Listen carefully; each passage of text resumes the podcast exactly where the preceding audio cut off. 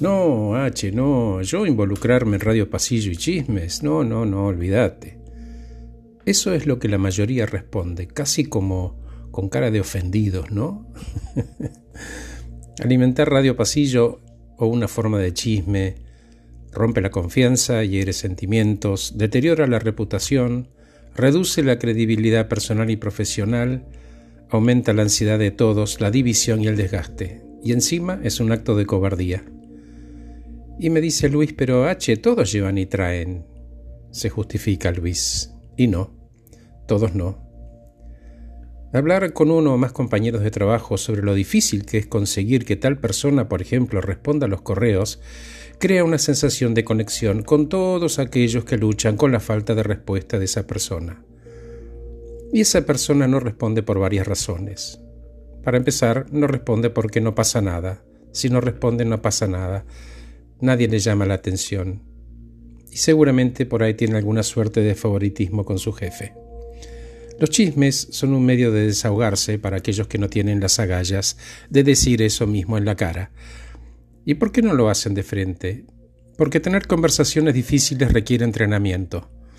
Muchos consultantes me dicen que esas conversaciones ocupan el 80% de su día, pero que no saben cómo enfrentarlas y salir de ellas fortalecidos y por eso las evitan.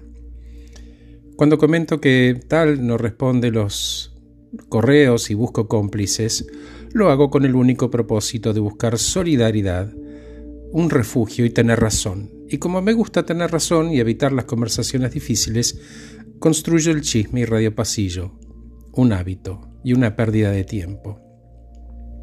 Si quieres desactivar ese mal hábito tuyo, pregúntate por qué necesitas la confirmación de otra persona sobre un tercero para sentirte bien.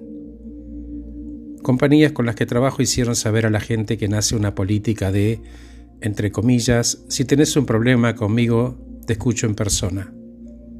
Definieron un lugar y eligieron entrenarse supervisadamente.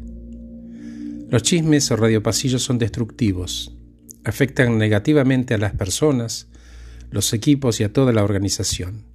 Cuando uno los frena responsablemente y elige métodos más saludables y útiles para comunicar aquello que no funciona, y además participamos en la resolución de problemas, a partir de ahí las relaciones y las organizaciones construyen confianza y acuerdos de respeto, que es la base de todo.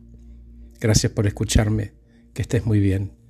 Espero que este podcast sume a tu propósito y a tu carrera. Soy Horacio Velotti.